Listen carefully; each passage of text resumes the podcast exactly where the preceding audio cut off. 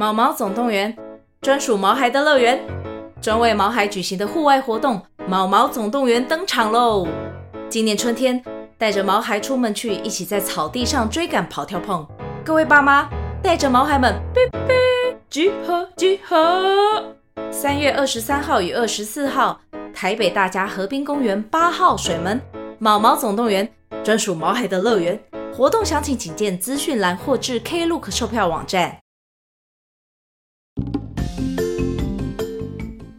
大家好，我是小麦，我是茶贵，欢迎大家收听《三国那些人》第二季决战官渡篇第八集。嗯，谢谢大家的收听和支持。《三国那些人》第二季的第一个大事件——衣带诏事件，已经正式进入故事最终高潮的阶段喽。嗯，这一集啊是覆水难收前篇，我们会在前中后篇三集的故事里面呢，把衣带诏事件的结果。还有后来造成的超大影响，都好好的交代清楚，所以请大家千万不能够错过哦。嗯，是说董承啊下了这么大一盘棋，把一堆大臣还有刘备都扯了进来，嗯、而且啊连太医都被他找来当刺客，嗯、结果啊居然因为仆人去告密，结果就别康了呢。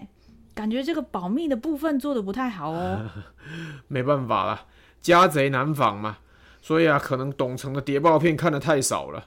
而且说真的啊，演义里面哦，他就是这么描写的。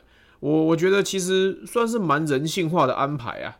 有的时候我们做了很缜密的计划，可是啊，却在最基本的地方出问题，这其实是蛮常见的事情哦。嗯，不过既然是自己的家仆去告的密啊，那董承他就难辞其咎了。嗯，如果献帝啊也跟着被抖出来的话，哦，这个场面哦就非常难看喽。是啊，毕竟曹操本来是献帝的救命恩人嘛。要不是曹操的话，哈，献帝可能早就在东归的路上饿死了呢。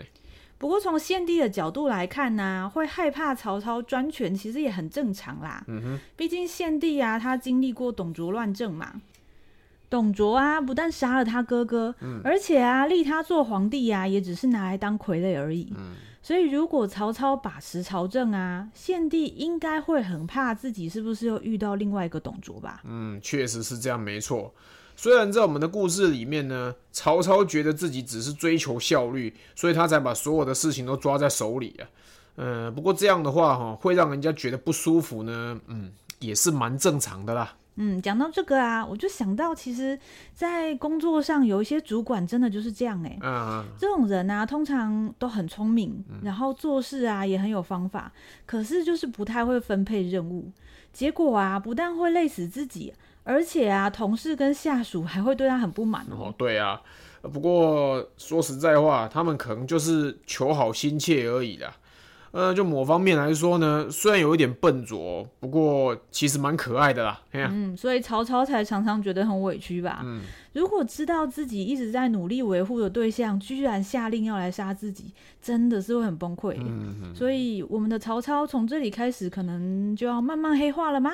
呃，也不见得是黑化啦，因为有时候大家一开始抱持着一些梦想哈，但是最后呢，不得不慢慢的向现实妥协，所以呢。能够坚持梦想到最后的人呐、啊，就真的很值得敬佩啊。嗯，就像刘备现在啊，其实还是坚持着自己的梦想，然后他也相信自己可以改变曹操和献帝的关系。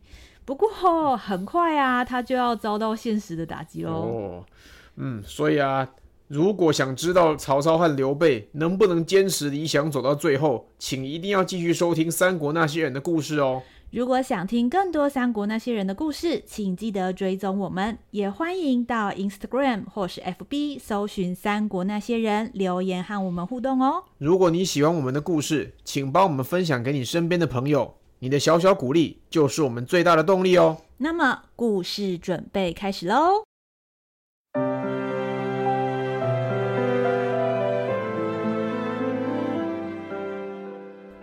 英雄也当过龙套，小人物也能做主角。每周五晚上，让我们一起来听听三国那些人说说他们的故事吧。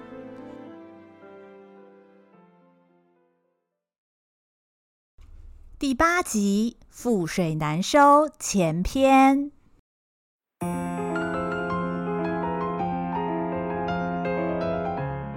国舅董承苦心策划的刺杀行动遭到家仆泄露机密而宣告失败。曹操原本就怀疑朝中有人要对自己不利，太医吉平的行动证实了他的担忧不是空穴来风。曹操根据董承家仆阿秦的证词，派人强行进入董承家中进行地毯式的搜索。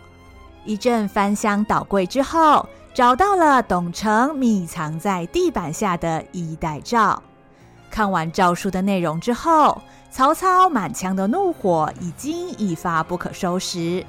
今晚他要让所有人知道，治世的能臣若是被逼着成了乱世的奸雄，会让那些自私自利的忠臣们落得怎样悲惨的下场？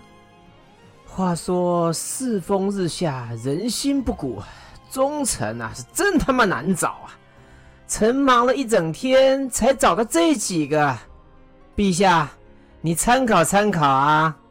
哎呦，陛陛下，救命啊！国国舅，你没事吧？曹，呃不，丞相，你为什么把国舅打成这样啊？打他？开玩笑，董国舅可是当朝的大忠臣呢，臣怎么敢打他呢？哎，这肯定是他自己走路不长眼睛摔的嘛！亲爱的国舅啊，你告诉陛下，我有没有打你啊？我有没有打你啊？住手！住手啊！董承先前遭到严刑拷打，早已遍体鳞伤，连站都站不住。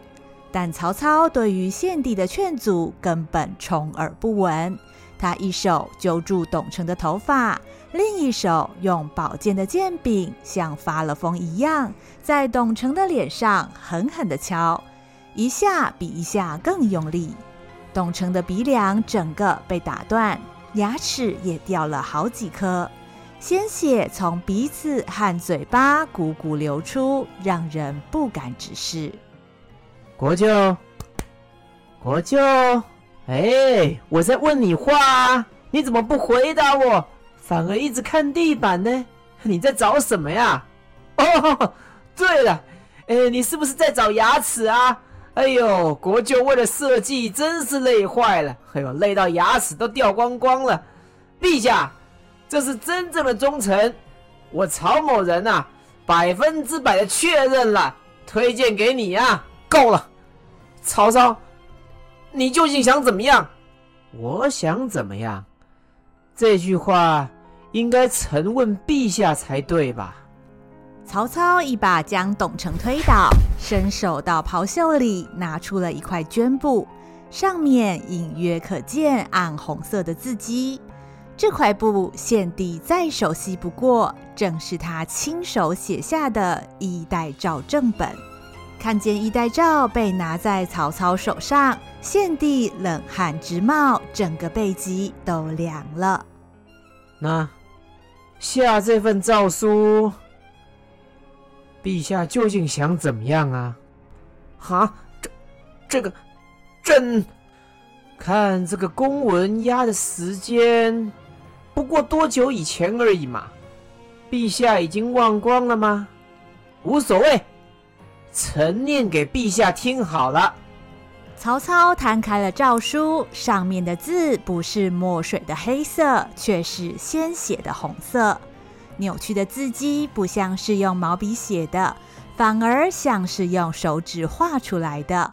字里行间还夹杂着血液滴落的痕迹，看上去触目惊心。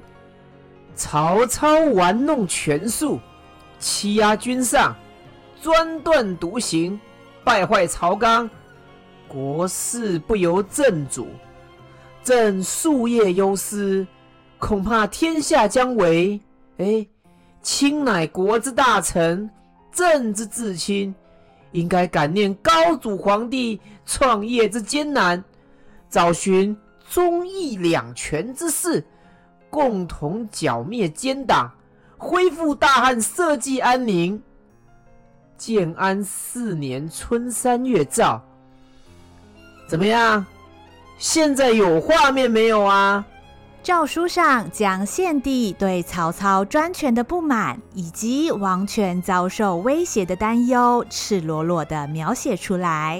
曹操大声念着诏书上的内容，每一字每一句都念得咬牙切齿。但是曹操的声音虽然愤怒，从他深锁的眉心和下垂的眼角，却同时透出深深的失望与疑惑。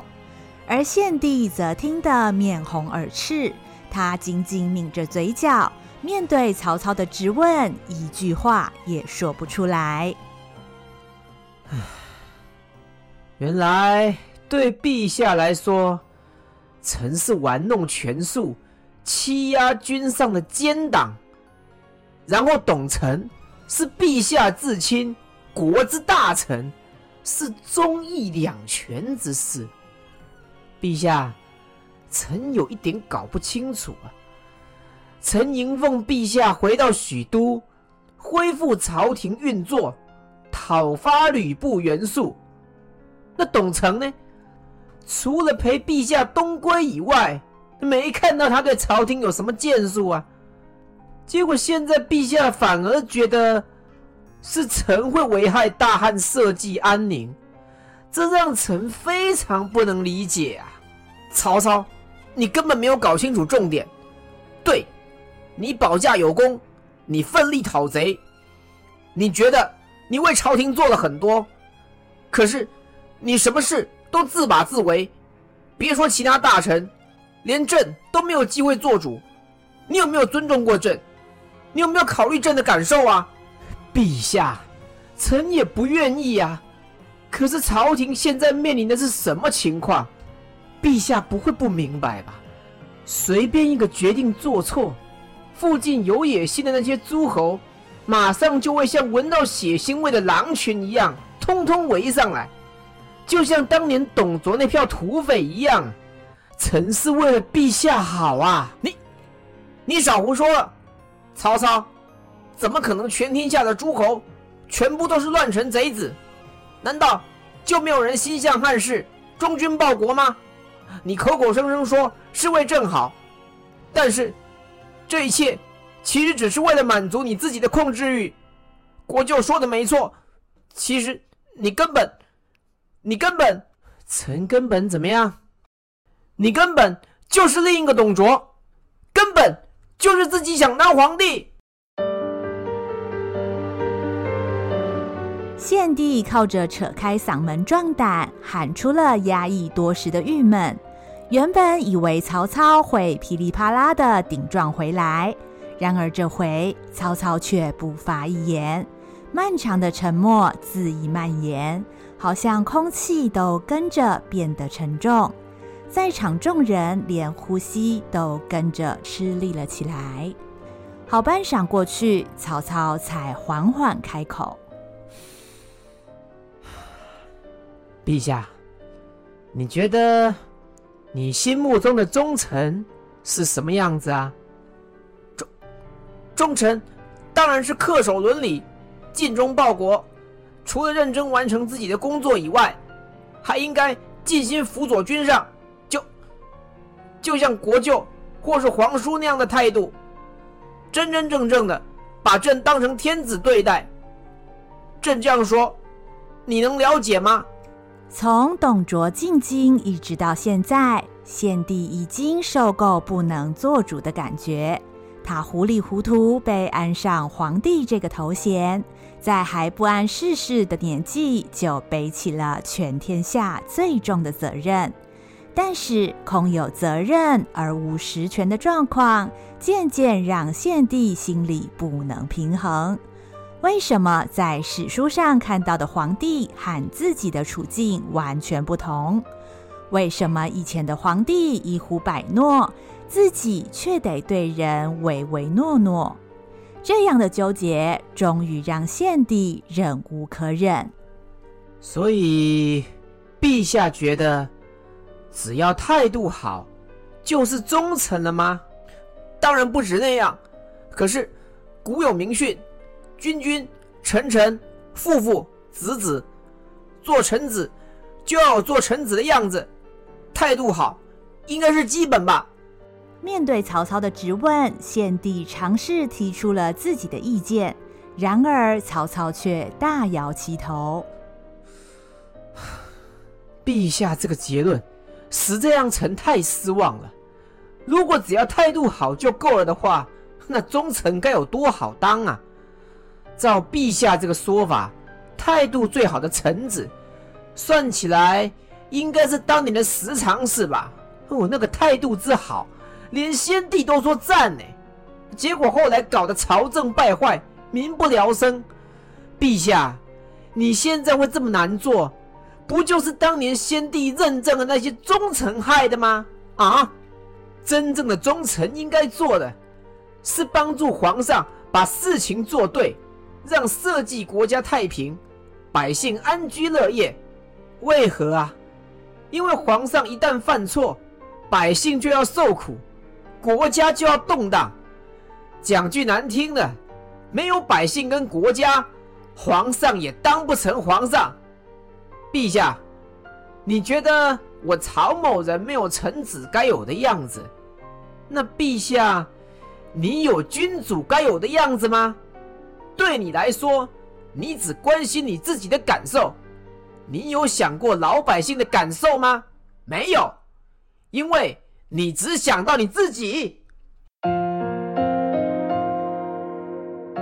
曹操一番言论让献帝为之语塞。献帝一直认为自己受的委屈没有人能了解。不过，当曹操提到百姓的时候，献帝才赫然发觉，若是跟天下百姓的痛苦相比，自己的痛苦似乎微不足道。献帝觉得好矛盾，眼前这个被称为国贼的人，虽然让自己受尽委屈，却比自己这个皇帝更在乎百姓。更知道怎么对百姓最好。想到此节，献帝过去建立起的价值观忽然陷入一片混乱。什么是忠，什么是奸，他已经弄不清楚了。臣以为啊，一个人要好好的把事情做对，才算是对得起陛下，对得起汉室。所以，就算陛下对我曹某人诸多不满。臣还是坚持要把事情做对。臣本来觉得，总有一天，陛下会明白臣的苦心。但是今天看起来啊，陛下连忠臣和奸臣都分不清楚，这叫臣怎么办才好啊？曹操的口气听起来既不焦急，也不像生气。献帝忽然觉得气氛不太对劲，只见曹操举起手里的剑，向着自己走了过来。啊，等，等一下，大胆！曹操，你要做什么？国家需要一个真正的好皇帝，既然你不是的话，我看不如就换一个好了，反正都一样嘛。嘿嘿嘿嘿嘿。献帝一生多次与死亡擦肩而过，曾经是曹操把自己从死神手里救了出来，但这次献帝心里明白，应该没有人会再来救自己了。就在这千钧一发之际，一个熟悉的声音在曹操背后响起：“主公，住手！”啊！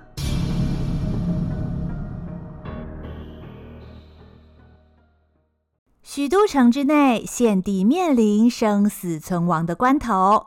不过，此时离开许都讨伐袁术的刘备，对于衣带诏事件的发展还一无所知。与袁术的遭遇战大获全胜之后，一心担忧董承会如何行动的刘备，率领部队赶到徐州，打算稍事整顿之后，就全速回转许都。调解曹操和献帝之间的误会，与徐州渊源很深的刘备一进城门就受到许多百姓夹道欢迎，把城内的道路挤得水泄不通，场面十分热烈。皇叔回来了！皇叔好，皇叔回来了！小皇叔啊！哦，玄德大人不是去了许都吗？呃这次回来是终于要来当我们的父母官了哟！哦，哪有可能啦？人家去到皇宫哦，马上得到一个皇叔的称号，哎，现在叫做左将军、宜城亭侯啊，怎么可能回到我们徐州来呢？哎呦，我倒是希望他不要回来。听说他现在跟那个杀人王曹操要好的很呢。哎呀！以前他一副爱民如子的样子，可是后来他跟曹操和吕布这么一番搅和，嘿，苦的还不是我们徐州百姓吗？你怎么这么说呢？之前曹操要杀进城里来，多嘛是靠玄德大人，今天大家才会平安的啊。那可是他现在就是跟曹操一伙的呀。嘘，不要乱讲话。刘皇叔要过来了啦，好久不见。哦哦，皇叔好，欢迎欢迎，谢谢大家，谢谢谢谢。徐州历经战乱，人们虽然普遍对刘备保持着好感，却也不乏保持怀疑态度的人。其中现任徐州牧车胄对刘备的看法也是十分保留。车胄大人，刘备这次领兵途经徐州，弟兄们刚打完仗，需要整顿歇息，劳烦车胄大人安排接待，感激不尽。呵呵呵，刘皇叔多礼了，小人不敢当。小人提领徐州啊，只图个安稳。希望皇叔这次来徐州盘桓嘛，可别又把徐州给搞丢了才好哦。嗯，你说什么？哎，你胡说八道什么啊？小心我一枪插死你啊！云长、翼德，车大人开个玩笑，你们激动什么？都退下。呵呵呵，小人确实只是开玩笑，两位将军武功盖世，可别跟小人一番计较啊！哼，你个小人呐、自己说自己小人，还真是有自知之明啊！我跟你讲，晚上走路啊，最好小心一点，要是碰到张三爷我啊，一定会跟你好好计较的啦！翼德，不要胡说，车大人。我们先带弟兄们去歇息了，感谢车大人招待，告辞。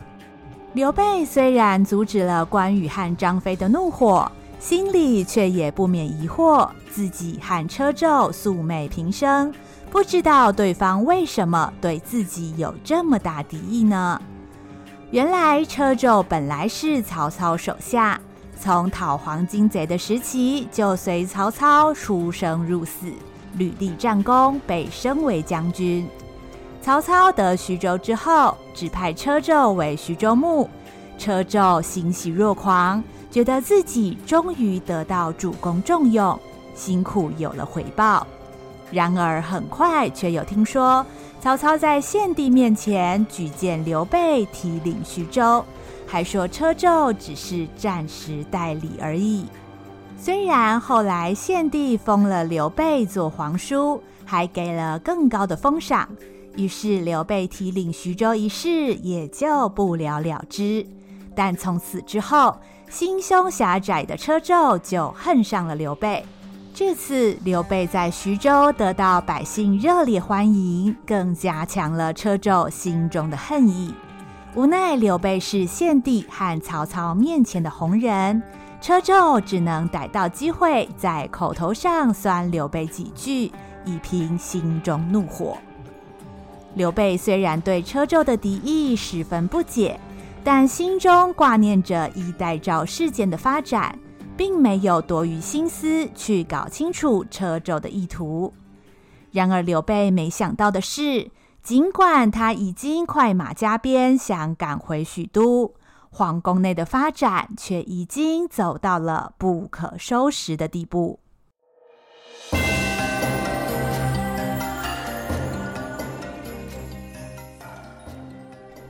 主公，此事万万不可！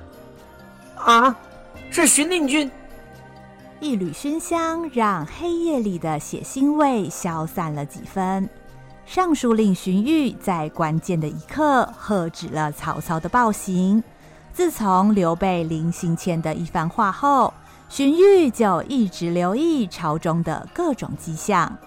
当太医吉平暗杀曹操未遂的消息传出来之后，荀彧就知道曹操对背后的主使者一定不会善罢甘休。为了避免曹操做出越线的举动，荀彧一直暗中跟随曹操。而这一晚，荀彧来的正是时候。荀彧，你这什么意思啊？相信主公已经听得很清楚了。在下请主公住手，不可犯下大错。大错？荀彧啊，犯错的是他，不是我耶。今天他可以找人杀我，那凭什么我不可以杀他呀？皇上是汉室的象征，汉室是国家的基础。一旦没有皇上，汉室将失去意义，国家也不复存在。无论如何，皇上是杀不得的。这这个家伙不但没长眼睛，还没有良心呢。天下交给这种人领导，你觉得行吗？我是觉得不行啊，不能杀，是不是？那不然换一个吗？反正天底下又不是只有一个刘氏宗亲，找个更有才德的来做，不是更好吗？这件事也绝对不行。这好笑哎，为什么不行啊？你去路上问问看，十个老百姓有几个认识刘协啊？我他妈的告诉你，就算换掉，也没有人知道的啦。主公是想要仿效当年的董卓，擅自进行废立之举吗？如果是这样的话，在下绝对不能放任主公乱来，我会尽全力阻止你。阻止我？喂，荀彧啊，你现在也跟董承那些混蛋变成一挂了噻？看起来不管我之前对你多好，都比不上这个什么王八汉室，是不是？我告诉你，我就不听你的。看你能把我怎么样？在下身为汉臣，自当为朝廷肝脑涂地。主公若是想要毁灭汉室，就是在下的敌人。在下虽然手不能提三尺剑，但是我们颍川荀氏是氏族集团的代表，而主公则是氏族最恨的宦官后代。如果在下用反对宦官余毒为号召，呼吁所有士族人才，通通投效河北袁绍。主公，不妨试想看看，在下能把你怎么样？真你！荀彧目光如炬，正气凛然，让曹操不得不放下了手中的剑。荀彧口中的氏族集团，指的是世代为官的名门望族，有着巨大的政治影响力。无论是中央或地方的政府官员，氏族子弟都占有一席之地。也就是说，各方诸侯若想要得到民心、成就霸业，不能不跟氏族打好关系。曹操之所以能够有今天的基业，荀彧带领许多氏族子弟加入是非常重要的关键。若是荀彧真的倒戈，后果不堪设想，而且曹操非常明白，荀彧不是一个信口开河的人，他说到就一定会做到。这妈的，这妈的，荀彧，我曹某人是哪一点对不起你？你你你竟然要这样对付我吗？曹操语速越来越快。原本高涨的怒火，在荀彧面前化为沉痛的失望和委屈。荀彧看见曹操似乎已经冷静下来，便接着说了下去：“ 主公，在下只是要提醒你，不要忘记你原本的初衷。主公在这个乱世中揭竿起义，无非是为了拯救黎民百姓。相信主公也认同。”唯有汉室存续，国家才能稳定。主公今天有办法威震四方，号令天下，就是因为靠着拥护汉室的旗号。如果今天主公随便废立皇帝，等于宣告自己和朝廷为敌。这样一来，诸侯们就有对付你的借口。而我们一直以来的努力，也将付诸东流。我荀彧、荀文若要追随的，是曹孟德，不是董卓。主公，你明白吗？在荀彧的劝说之下，曹操稍微恢复了一点理智。刚刚盛怒之下，他差点就做出了和自己理想背道而驰的事情。因为想救百姓而拥护朝廷，因为拥护朝廷而得到奉天子以令不臣的优势。要是这个时候把献帝废掉，无疑是自毁长城。思来想去，曹操知道荀彧说的是对的，但是曹操依旧是个有七情六欲的凡人。就算他能够想通这些道理，遭人暗算和背叛的怒火实在是难以消除。好，我听你的。为了天下。皇上，我就让他好好继续做他的龙椅。不过，我只有一个要求，就是皇上他最好给我乖乖的，不要惹我生气，要不然下一个要死什么人，连我自己都不知道。这样可以了吗？荀令君，在下相信主公知道那条界限在哪里，只要主公不越线。在下永远为主公卖命。曹操愤愤不平地盯着汉献帝，一咬牙，转身背向献帝，手中宝剑再次缓缓举起。这是一场典型的宫廷斗争，一旦开启了争端，唯有其中一方彻底倒下，才能平息。荀彧知道自己只能选择保护最重要的部分。一个是献帝，另一个就是他的主公曹操。除此之外，到底谁会在这场斗争中流血，已经不是自己可以控制的事。他不愿意再看下去，默默低头退离了现场。曹操看着荀彧离开，两眼瞪向一旁的董承和衣带诏成员，手里的宝剑握得紧紧的。仿佛要把剑柄都捏断。不好意思了，各位。哎呀，都说气憋在心里呀，人就会生病。为了我曹某人的身体健康啊，只好委屈你们了。呃，我现在啊，照着诏书上面写的点名，点到的呢答右。你各位听清楚了吗？长水校尉总集。在不在？曹操，你罪恶滔天，要杀就杀吧，我总集才不怕你。哇、哦，声音很洪亮嘛！哇！曹操大声念着衣带诏成员的名字，每念一个名字，就是一个生命小事。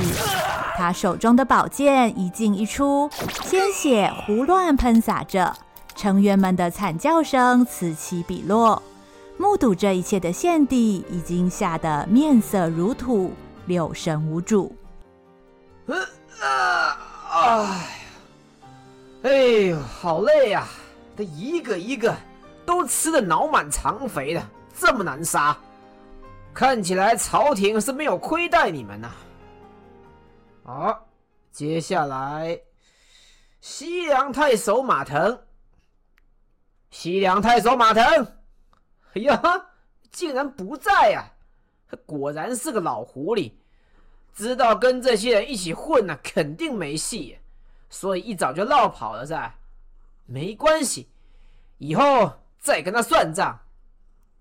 哎哎，那这样终于轮到董国舅了嘛？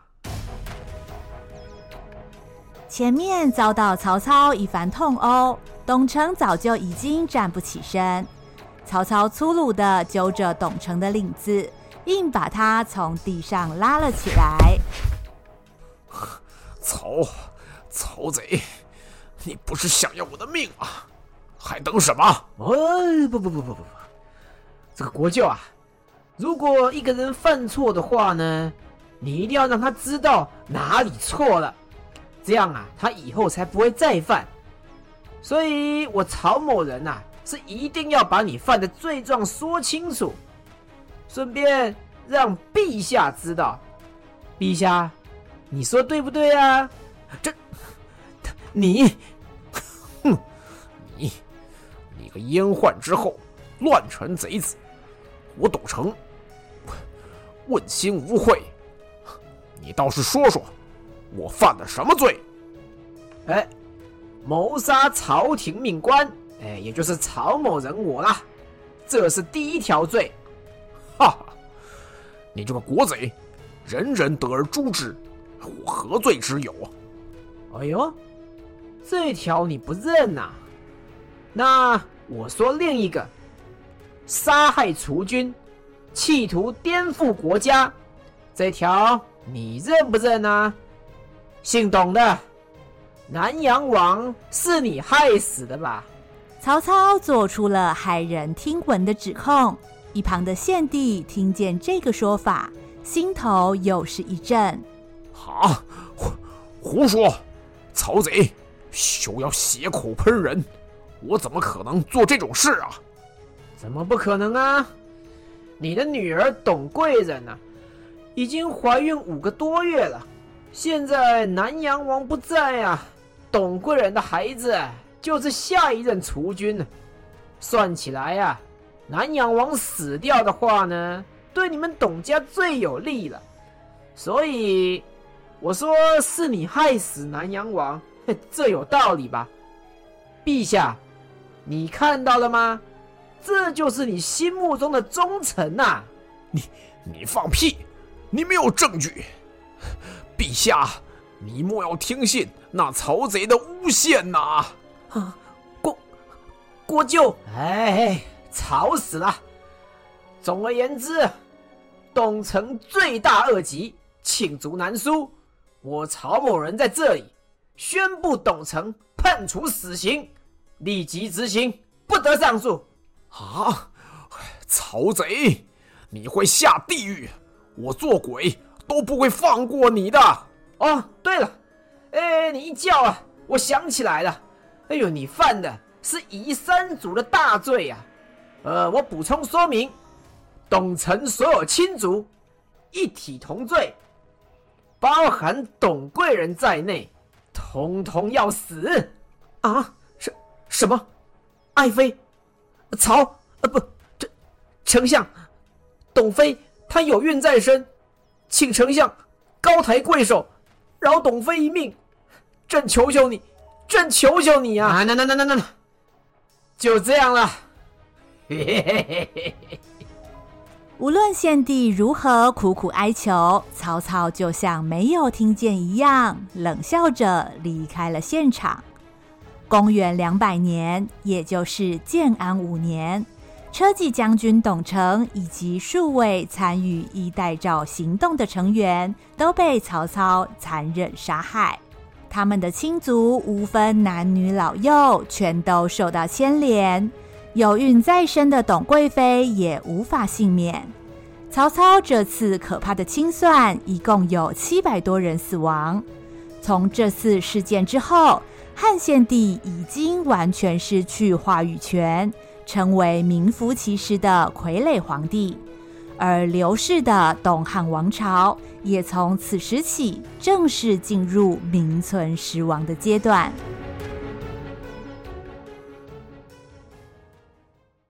击败公孙瓒之后，袁绍奠定了袁氏一族在北方的统治地位。然而，在这个动乱的年代，单靠武力征服是不够的。地盘虽然已经到手，若是没有进行管理和经营，就无法安定当地百姓的心。北方四个州郡这么大的地方。想要好好管理，就必须要安排值得信赖的对象留守。袁绍本人深知这点，于是安排自己的三个儿子袁谭、袁熙以及袁尚，分别担任青州、幽州和并州的刺史，管理这些被他夺来的地盘。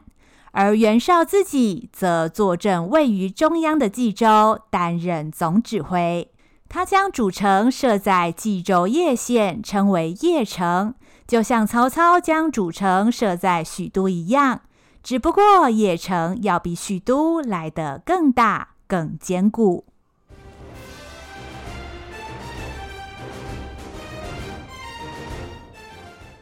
恭喜领导夺下四州，领导文成武德，盛世千秋。众卿免礼，我军上下齐心，才有今日之功。这是属于大家的胜利。现下北方已经平定，但吾等脚步不能停止。如今天下尚有各方豪强割据，我军必须拟定未来的应对方针。众位爱卿，汝等可有建议？领导，沮授有事启奏。哦。沮授先生，请说。沮授是袁绍帐下的谋士，对于袁氏集团的经营方略提出过非常多优秀的见解，加上为人忠心耿耿，是袁绍智囊团的核心人物。当今天下诸侯，北方以领导为尊，东有江东孙策，中有许都曹操，西有西凉马腾及汉中张鲁。南有荆州刘表和益州刘璋，皆为一方之雄。领导若要取得天下，必须让此六人称臣。嗯，沮授先生所言甚是，但本领导应该从谁先下手呢？回领导，当然是许都曹操。这六人当中，曹操并非兵力最强，地盘最广。为何要优先处理呢？因为曹操是这些人当中最危险的，不但生性狡猾，而且挟天子以令诸侯。如果领导不早日将他除掉，一旦他羽翼丰厚，连袁氏集团都可能毁在他的手中。既然如此，沮授先生，你建议如何做呢？虽然我军刚刚击败公孙瓒，然而多年征战，百姓疲惫。粮草军械也需要补充，不宜再兴兵远征。在下建议领导可以屯兵黎阳，并在河内屯驻士兵，不定时骚扰许都，让那曹操疲于奔命，无法休整兵力，而我军则以逸待劳，此消彼长之下，只要三年，曹操不战自败也。沮授详细地说明自己的计划，提出了三年皮曹的战略。袁绍听了频频点头，但与此同时，袁氏集团的另一位谋士却站出来反对沮授的建议。与启禀领导，沮授这种方略旷日费时，我郭图良心建议，领导不要被他误导，以免延误战机、啊。郭图，你。沮授先生，且慢，在本领导帐下，每一个人都应该拥有同样的发言权。郭图先生，请讲。谢谢领导。凭领导现在虎踞冀青幽并四大洲的威望，可以说是举世无双。和哪个诸侯敢跟领导作对呢？我郭图良心建议，应该采取积极的做法，以雷霆之势进攻许都。以领导的神武，加上我们河北的强盛，讨灭曹操根本易如反掌。沮授喊郭图各执一词，两边的说法都各有人支持。袁绍看着众文武你一言我一语的争辩，似乎一时半刻都还争不出个结论。就在这个时候，一个传令兵急匆匆跑进了议事厅。报，启禀领导。青州袁谭公子传来消息，后将军袁术在徐州遭到汉左将军刘备的大军拦截，后来，后来，后来怎么样？快说下去。后，后将军他伤重不治，在江亭亡故了。什么？小弟，怎怎么会？突如其来的噩耗，让期待和弟弟团圆的袁绍陷入了不可置信的震惊之中。究竟袁术去世的消息会对袁绍未来的动向带来什么影响呢？衣带诏事迹败露，曹操怒杀国舅和贵妃，并且架空了汉献帝。最糟的状况终于发生，远在徐州的刘备听闻噩耗之后，又会采取什么样的行动呢？下一集，覆水难收中篇。